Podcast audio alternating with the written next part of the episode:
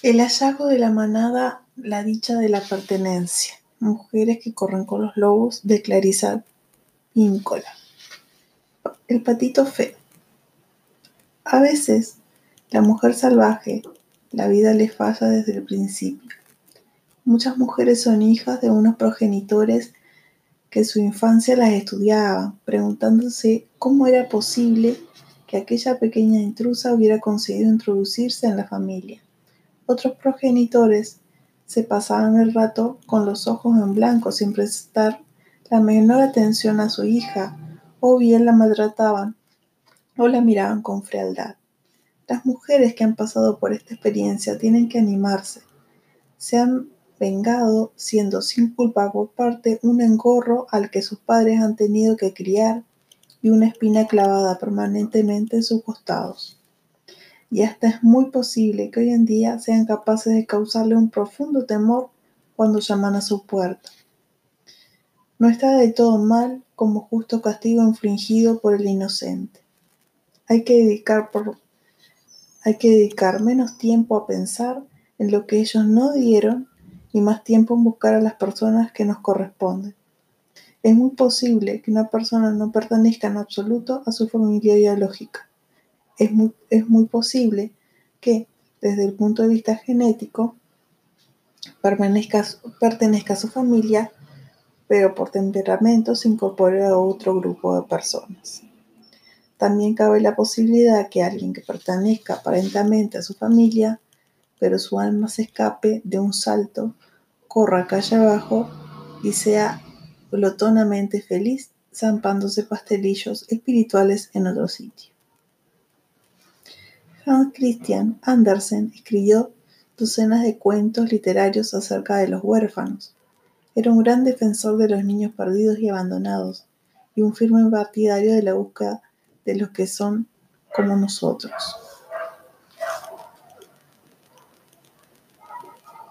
El patito feo. Se acercaba la estación de la cosecha. Las viejas estaban confeccionando unas muñequitas verdes con gavillas de maíz. Los viejos remendaban las mantas, las muchachas bordaban sus vestidos blancos con flores de color rojo, sangre. Los chicos cantaban mientras aventaban el dorado heno. Las mujeres tejían unas ásperas camisas para el cercano invierno. Los hombres ayudaban a recoger, arrancar, a cortar y a cavar los frutos que los campos habían ofrecido. El viento estaba empezando a arrancar las hojas de los árboles, cada día un poquito más. Y allá abajo, en la orilla del río, una mamá pata estaba empollando sus huevos. Para la pata todo marchaba según lo previsto, hasta que al final uno a uno de los huevos empezaron a estremecerse y a temblar. Los cascarones se rompieron y los nuevos patitos salieron tambaleándose. Pero quedaba todavía un huevo, un huevo muy grande, inmóvil como una piedra. Pasó por allí una vieja pata y la mamá pata le mostró su nueva prole. ¿A qué son bonitos? preguntó con orgullo. Pero la pata vieja se fijó en el huevo que no había abierto y trató de disuadir a su amiga que siguiera empollándolo. Es un huevo de pavo, sentenció la vieja pata. No es un huevo apropiado. A un pavo no se le puede meter el, agua, ¿sabes? Ella lo sabía porque lo había intentado una vez, pero la pata pensó, puesto que ya había pasado tanto tiempo empollando, no le gustaría hacerlo un poquito más. Eso es lo que más, es lo que más me preocupa, dijo. ¿Sabes que un bribón del padre de estos patitos no ha venido a ver ni una sola vez?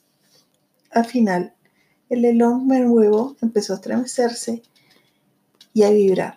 La cáscara se rompió y apareció una inmensa y, des desgarbada criatura. Tenía la piel surcada con unas turposas venas rojas y azules, las patas eran de color morado claro y sus ojos eran de color rosa transparente. La mamá pata la dio de la cabeza y estiró el cuello para examinarlo y no tuvo más remedio que reconocerlo. era decididamente feo. A lo mejor es un pavo, pensó preocupada. Sin embargo, cuando el patito feo entró en el agua, como los demás polluelos de la mirada, la, la mamá pata vio que sabía nadar perfectamente. Sí, es uno de los míos.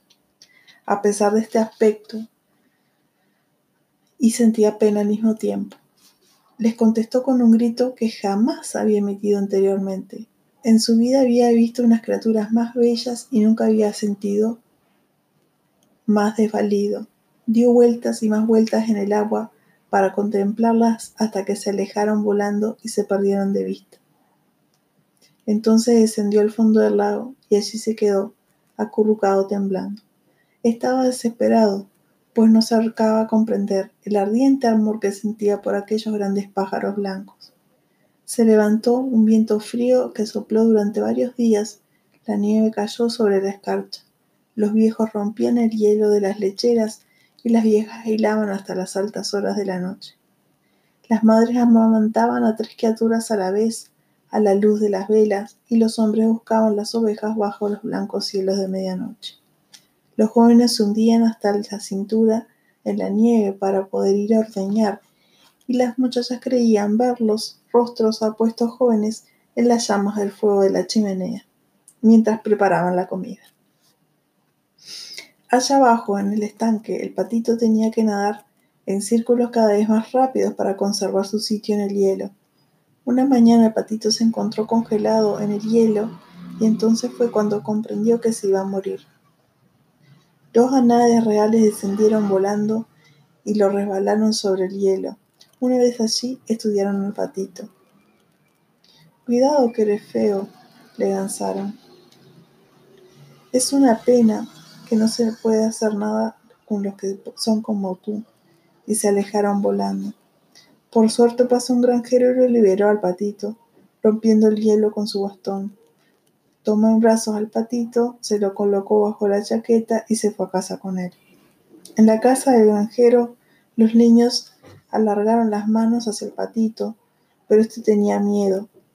Volvió, voló hacia las vigas, y todo el polvo allí acumulado cayó sobre la mantequilla. Desde allí se sumergió directamente en la jarra de leche, y cuando salió todo mojado y aturdido cayó en el tonel de harina. La esposa del granjero lo persiguió con la escoba mientras los niños se partían de risa. El patito salió otra vez de la gatera y una vez en el exterior se extendió medio muerto sobre la nieve. Desde allí siguió adelante con gran esfuerzo hasta que llegó a otro estanque y otra casa, otro estanque y otra casa, y se pasó todo el invierno de esa manera, alternando la vida y entre la vida y la muerte. Así volvió el suave soplo de la primavera. Las viejas sacudieron los techos de pluma y los viejos guardaron sus calzoncillos largos. Nuevos niños nacieron en la mitad de la noche, mientras que los padres paseaban por el patio bajo el cielo estrellado. De día las muchachas se adornaban el pelo con narcisos y los muchachos contemplaban los tobillos de las chicas. Y en un cercano estanque el agua comenzó a calentarse y el patito feo que flotaba en ella extendió las alas. Qué grandes y fuertes eran sus alas. Levantaron alto por encima de la tierra. Desde el aire vio los huertos cubiertos por blancos mantos, a los granjeros arando y toda suerte de criaturas empollando, avanzando a trompicones y zumbando y nadando. Vio también el estanque tres cisnes, las mismas hermosas criaturas que había visto el otoño anterior, la que le habían robado el corazón y sintió el deseo de reunirse con ella. Y se fija en apreciarme y cuando me acerco a ellas se alejan volando entre risas, pensó el patito. Pero bajó planeando y se reposó en el estanque mientras el corazón martillaba con fuerza en el pecho. En cuanto lo vieron, los cisnes se acercaron nadando hacia él. No cabe duda de que estoy a punto de alcanzar mi propósito, pensó el patito. Pero, si me tienen que matar, Prefiero que lo hagan estas hermosas criaturas y no los cazadores. las mujeres, los granjeros o los largos inviernos. Inclinó la cabeza para esperar golpes. Pero, oh prodigio, en el espejo del agua vio reflejado un cisne con su esplendor. Plumaje blanco como la nieve, ojos negros como las endrinas y todo lo demás. Al principio el patito feo no se reconoció, pues su aspecto era el mismo que aquellas preciosas criaturas que tanto había admirado desde lejos, y resultó que era una de ellas. Su, su huevo había rodado accidentalmente hacia el nido de una familia de patos. Era un cisne, un espléndido cisne, y por primera vez los de su clase se acercaron a él y lo acariciaron suavemente, amorosamente con las puntas de sus alas. Le atusaron las plumas con sus picos y nadaron repetidamente a su alrededor en señal de saludo. Los niños que se acercaron a arrojar migas de pan a los cisnes exclamaron, ¡Hay uno nuevo! Y tal como suelen hacer los niños de todas las partes, corrieron a anunciarlo a todo el mundo. Y las viejas bajaron al estanque y soltaron sus largas trenzas plateadas, y los mozos recogieron el cuenco de sus manos del agua verde del lago y se la arrojaron a las mozas, quienes se ruborizaron como pétalos. Los hombres dejaron de ordeñar simplemente para aspirar bocanadas de aire. Las mujeres abandonaron sus remiendos para reírse con sus compañeros, y los viejos contaron historias sobre la longitud de las guerras y la brevedad de la vida. Y uno a uno, a causa de la vida, la pasión y el paso del tiempo, todos se alejaron danzando. Los mozos y las mozas se alejaron danzando. Los niños y los cisnes se alejaron danzando y nos dejaron solos, con la primavera y allí, abajo, junto a la orilla del río, otra mamá pata empezó a empollar los huevos de su nido. El problema del exiliado es muy antiguo. Muchos cuentos de hadas, mitos se centran en el tema del proscripto. En tales relatos, la figura principal se siente torturada por unos acontecimientos que la rebasan, con frecuencia a causa de un doloroso descuido. En La Bella Durmiente, la décima tercera hada es olvidada y no le invitan al bautizo, lo cual da lugar a la que la niña sea objeto de una maldición que le exilia de todo el mundo de una u otra forma. A veces el exilio se produce por la pura maldad, como cuando la madrastra envía a su hijastra a la oscuridad del bosque en vaselina de la savia. Otras veces el exilio se produce como consecuencia de un ingenuo error. El griego Hefesto se puso al lado de su madre era en una discusión de esta con su esposo Zeus, se enfureció y lo arrojó a Festo en el monte Olimpo, desterrándolo y provocándole una cojera.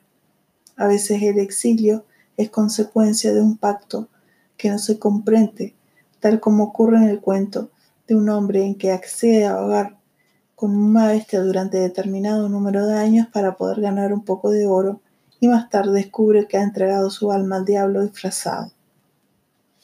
En el tema del patito feo es universal. Todos los cuentos del exilio contienen el mismo significado esencial, pero cada uno de ellos está adornado de distintos flecos y rirrajos que reflejan en el fondo cultural del cuento la poesía de cada cuentista en particular. Los significados que nos interesan son los siguientes. El patito del cuento es un símbolo de la naturaleza salvaje, que cuando las circunstancias la obligan a pasar penurias nutritivas, se esfuerza instintivamente en seguir adelante, ocurra lo que ocurra. La naturaleza salvaje resiste instintivamente y se agarra con toda fuerza, a veces con estilo y otras con torpezas. Y menos mal que lo hace, pues para la mujer salvaje la perseverancia es una de sus mayores cualidades. Otro aspecto importante de este relato es que cuando el sentimiento anímico particular de un individuo, que es simultáneamente una identidad indistintiva y espiritual, se ve rodeado por el reconocimiento y la situación psíquicas, la persona percibe la vida y el poder como fuerza que nunca. El hecho de descubrir a la propia familia psíquica confiere a la persona vitalidad y sensación de pertenencia.